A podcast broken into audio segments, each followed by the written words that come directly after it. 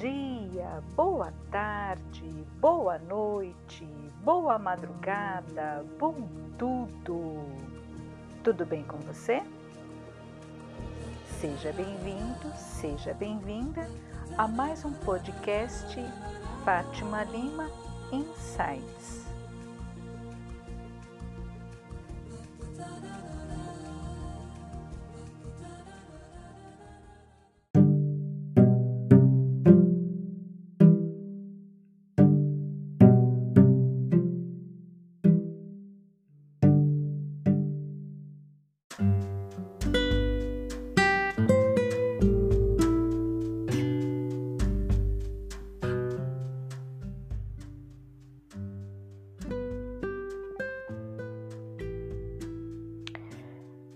Já dizia o velho guerreiro Chacrinha, quem não se comunica se trumbica. Todas as vezes em que eu sou chamada para intermediar uma discussão, ou orientar alguém após uma crise, ou mesmo resolver um conflito interno através das terapias holísticas que eu aplico, invariavelmente eu encontro a mesma ferramenta, ou a ausência dela, melhor dizendo, que causou o transtorno. Comunicação, expressão. Aliás, se eu não me engano, lá no século passado, quando eu entrei na escola, no antigo primário, tinha uma matéria que se chamava Comunicação e Expressão. Penso eu que, assim como a educação moral e cívica, essa matéria, comunicação e expressão, tem feito muita falta no nosso currículo pessoal. Os motivos que levam cada um de nós a ter dificuldades em se comunicar e expressar variam, mas os resultados são sempre os mesmos: conflitos, fracassos, solidão. Foi pensando nisso que eu criei esse episódio através de três dinâmicas de grupo que me ensinaram muito a respeito das relações humanas e que eu espero também possam te abrir novos horizontes no caminho para o autoconhecimento e a melhoria dos seus relacionamentos interpessoais. Esse é o nosso episódio de número 38 e eu sou Fátima Lima, numeróloga, terapeuta holística especializada em florais de bar, consultora de relacionamentos e coach comportamental especializada em dependência e codependência emocional. Ao seu dispor.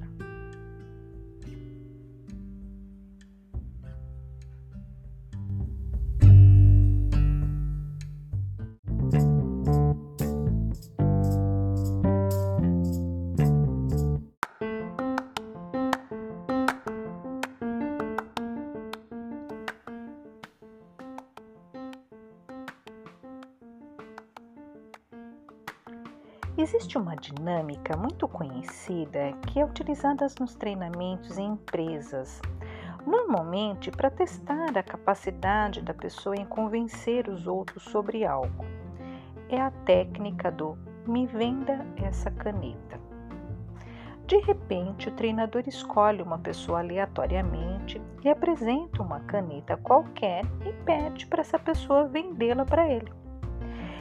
Muito comum também isso ocorrer em uma situação de disputa de ideias ou de posição. Enfim, a dinâmica pode ser utilizada em infinitas circunstâncias, tudo depende do objetivo do treinamento e da criatividade do treinador.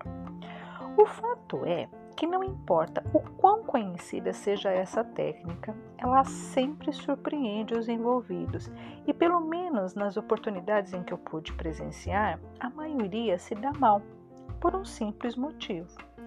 E é sobre esse motivo que eu quero conversar contigo, te convidando para uma reflexão sobre as relações humanas, sobre o porquê de alguns levarem vantagem na arte de se relacionar e a maioria viver as turras em todas as áreas da vida.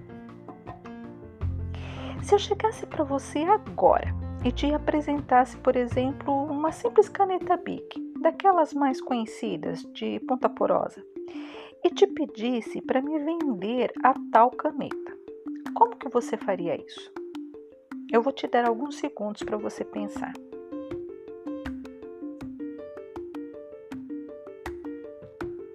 Bom, como nesse momento eu não tenho como saber a sua resposta, eu vou te dizer o que, que eu vi acontecer em 90% das vezes em que eu estive presente durante a aplicação da técnica, tanto como treinadora ou como treinada.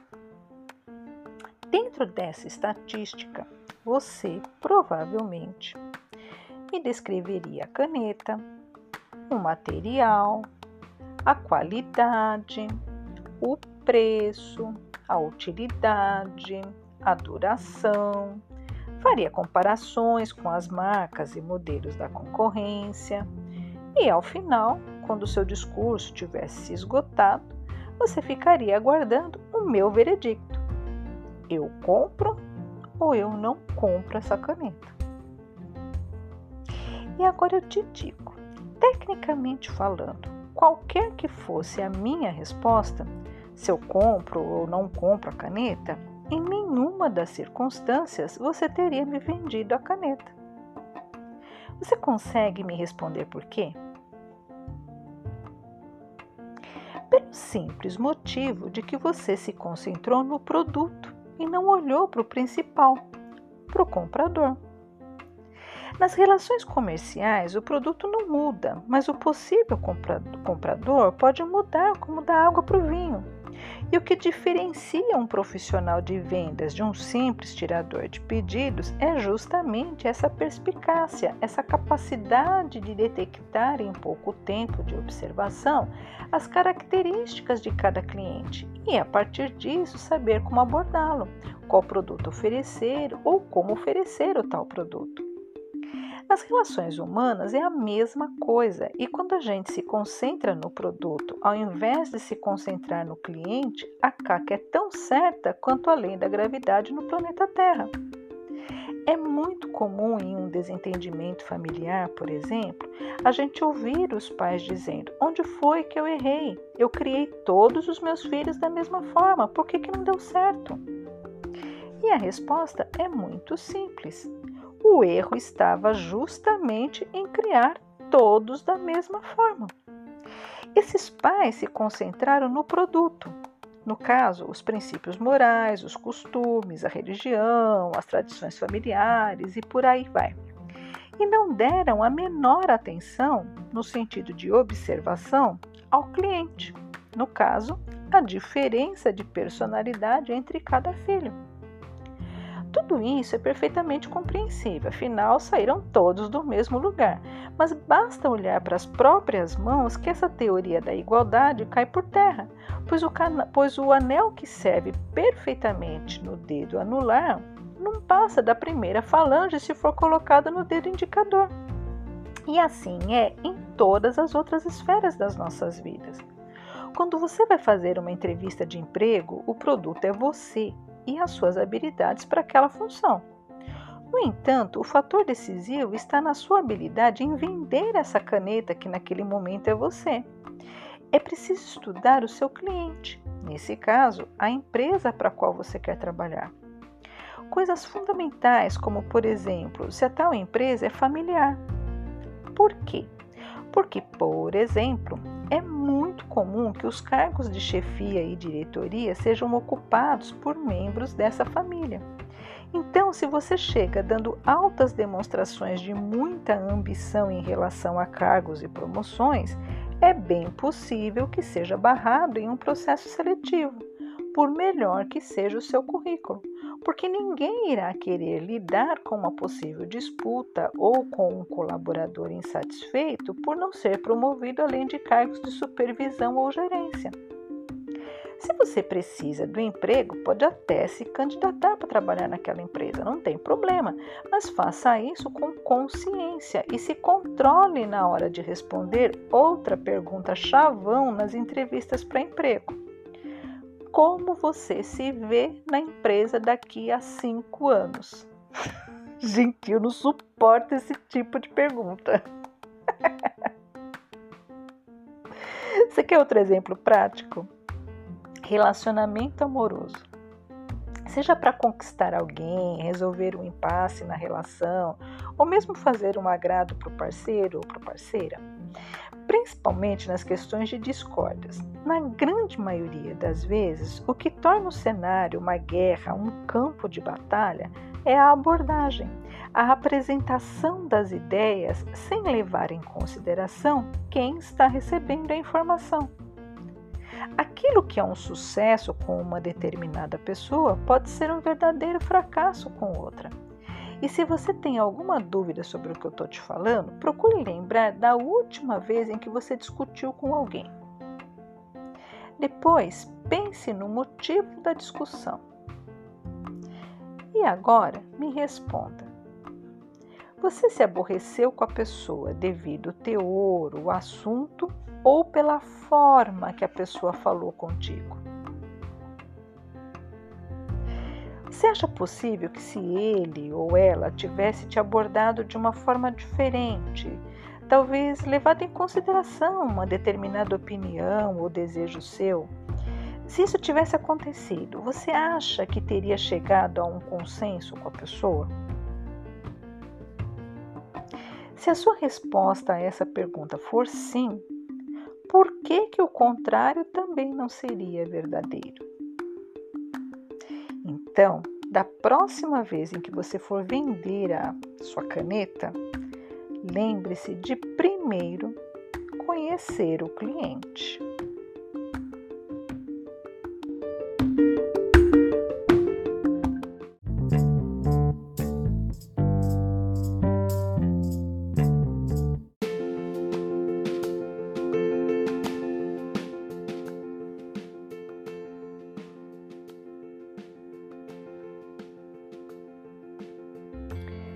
Essa dinâmica de grupo foi criada por mim há alguns anos atrás e o objetivo era a comunicação.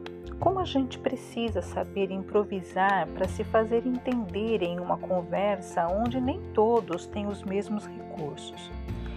Mas no final ela acabou me mostrando coisas muito mais profundas, também relacionadas à forma como nos comunicamos e relacionamos com quem é diferente de nós. Ela foi criada assim. Em um grupo grande de jovens, eu separei três pessoas e depois dividi o grupo em três subgrupos. Em cada subgrupo, eu inseri uma dessas três pessoas, cada uma com uma instrução diferente. No primeiro grupo, a pessoa seria cega. No segundo grupo, a outra pessoa seria surda. E no terceiro grupo, a pessoa seria muda. Eu tenho uma história para cada um desses subgrupos e eles deveriam contar essa, essa história para aquela pessoa de acordo com a sua deficiência. Bom, é claro que as dificuldades inerentes à nossa própria ignorância sobre as deficiências físicas não poderiam deixar de se apresentar, tipo falar alto com o cego. Isso aí é clássica, né? Mas o que acabou chamando mais a atenção foi a questão da pessoa muda. E por que isso? Porque o grupo ficou inventando as coisas mais mirabolantes para narrar para ela a tal história, quando na verdade eles não precisariam fazer absolutamente nada de diferente para contar a sua história. Quem teria, se fosse o caso, de criar recursos especiais para se expressar era a pessoa e não um grupo. E eu me lembro da cara de espanto deles quando eu questionei sobre os malabarismos que eles tinham criado para contar a sua história para a pessoa muda. E todos ficaram surpresos com o meu questionamento. O líder exclamou: Mas ela era muda. Ao que eu respondi: Exatamente. Ela era muda e não surda, e muito menos cega. Era ela que deveria criar uma forma de se expressar caso vocês perguntassem algo para ela ou ela precisasse perguntar algo para vocês. Vocês poderiam ter contado a sua história normalmente. Durante muito tempo, essa dinâmica foi lenda onde eu apliquei ela e eu fui convidada com os outros membros desse grupo semente, digamos assim, a aplicar a técnica em outros grupos. Só que daí a gente era inserido nos, nesses grupos como atores, cada um representando um dos três papéis: surdo, cego e mudo. E a gente era inserido em grupos que as pessoas não conheciam a gente, então era como se nossa condição fosse real. E eu te digo, invariavelmente, as dificuldades eram sempre as mesmas. E o que é pior, as soluções apresentadas também eram muito parecidas. Parece que a gente tem uma tendência natural a se repetir uns aos outros, mesmo que os resultados obtidos não sejam o esperado. E qual lição podemos extrair dessa dinâmica? Preste atenção no briefing, ou seja, nas instruções, naquilo que está sendo informado sobre a sua tarefa e que tem a finalidade de facilitar o seu desempenho e não dificultar. Até criatividade tem hora certa para ser utilizada. Portanto, atenção, maridos. Quando a sua esposa diz que está carente ou insegura na relação, não precisa estourar o cartão de crédito comprando uma joia ou fazendo uma viagem de lua de mel totalmente fora do seu orçamento ou das suas possibilidades naquele momento. Na grande maioria das vezes, um eu te amo fora da cama ou como foi o seu dia, sinceros, podem abreviar anos de terapia de casal até evitar uma. Agora, esposas, prestem bem atenção. Quando seu marido disser que está carente ou inseguro na relação, tudo o que ele realmente está precisando é de uma boa noite de sexo, sem os filhos acordando no meio da noite e pedindo para dormir na cama de vocês. Vai por mim. E piadas à parte, isso é apenas uma realidade que a gente costuma esquecer. Da mesma forma que o homem precisa deixar o profissional lá na empresa e trazer para casa apenas o marido e o pai, a mulher também precisa deixar a mãe fora do quarto do casal, salvo situações extremas, tipo as que envolvem a saúde da criança. E por que eu estou dizendo isso aqui agora? Porque isso também faz parte das comunicações nos relacionamentos. Muitas vezes, as manhas que toda criança faz na hora de dormir é tudo que o casal precisava para dizer um para o outro que o desejam subiu no telhado. Hashtag fica a dica.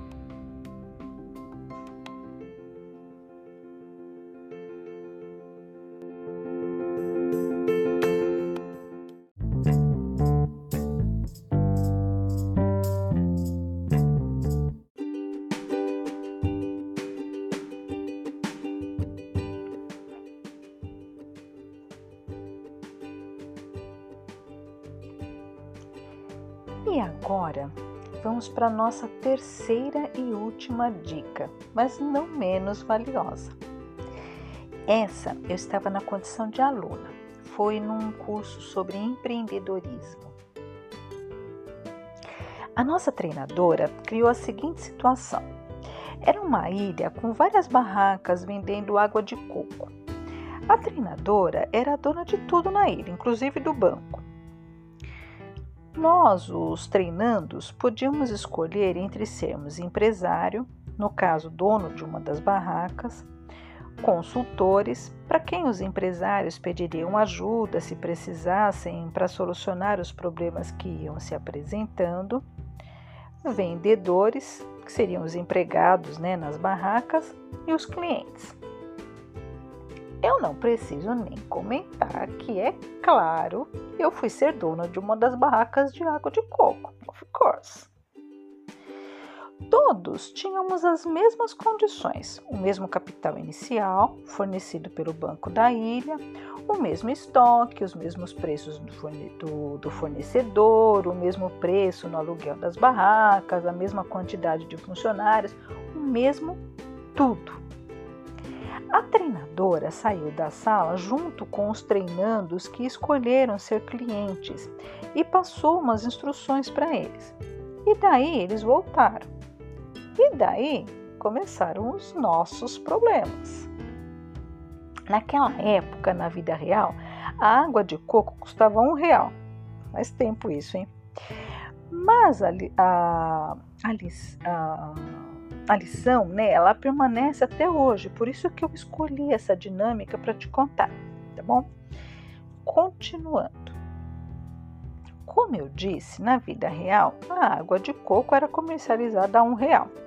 Só que lá na ilha, somadas todas as nossas despesas e custos, era impossível vender por menos de dois. E adivinha o que, que os clientes faziam? Pressionavam a gente para baixar o preço. E a gente só tinha uma única opção, que era vender, porque as contas chegavam a cada nova rodada e nós não tínhamos a opção de desistir do negócio. Era vender ou vender. Hoje, quando eu penso na solução do problema, me parece tão evidente que chega a dar vergonha. Mas o fato é que ninguém pensou nela, inclusive a Gênia aqui. De orgulho próprio, eu só trago o resultado de que quando a treinadora resolveu parar a dinâmica, eu estava com o meu capital empatado, enquanto que todos os meus outros concorrentes haviam falido.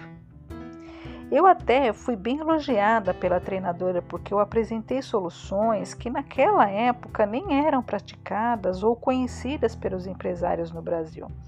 Eu confesso que, eu, que o que eu apliquei na época nem foi por conhecimento técnico, foi por pura criatividade e intuição mesmo. Mas o fato é que, mesmo assim, uma hora eu iria quebrar como todos os meus concorrentes. Eu vou te deixar na curiosidade sobre o que manteve a minha empresa no empate, mas eu vou te contar o que nenhum de nós pensou e que era a solução do problema, do problema porque eu acho que isso é mais interessante aqui. Nenhum de nós tentou negociar com a dona da ilha. Ninguém pensou em pedir para baixar o aluguel, por exemplo. Teve um cara que ficou tão alucinado que quase me bateu, de verdade. O povo teve de segurar ele. Tudo porque eu me recusei a participar de um cartel onde todos venderíamos os produtos pelo preço que os clientes estavam querendo. E eu vou te confessar de novo, eu não me recusei por princípios morais, não, tá? Foi porque a gente ia falir, já que os custos seriam maiores do que as vendas. Mas, ao que parece, ele estava interessado em vender, ele não estava interessado em lucrar. E isso me lembra a primeira dinâmica, a do me venda essa caneta, onde a maioria das pessoas ficam apenas focadas no ato de vender em si e se esquecem de todo o resto.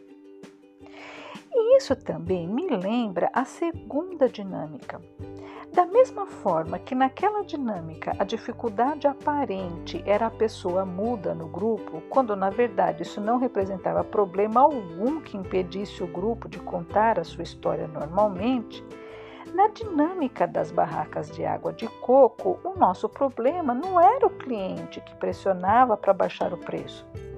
O nosso verdadeiro problema era a inabilidade de negociar ou melhor dizendo, de propor uma negociação e também de não estudar as regras do jogo antes de se colocar em ação. A única regra era: você não pode desistir do negócio. Todo o resto estava em aberto. Nesse caso, o nosso mudo era o não poder desistir do negócio. Agora, trazendo para a nossa vida pessoal, Será que a razão das suas dificuldades são realmente as coisas que você pensa que é? Será que o seu foco está no objeto certo? Será que você não está gastando energia maior do que o necessário para contar a sua história, vendo impedimentos onde eles não existem? Será que você está empregando a sua criatividade na hora e locais certos? Empatar para você basta ou você quer realmente ganhar esse jogo? E para ganhar o jogo, você está disposto a fazer o que realmente deve fazer? Ou para você é melhor se perder nas distrações dos pequenos elogios do dia a dia? Eu te deixo agora com essas pequenas grandes reflexões. Te vejo no próximo episódio. Até lá!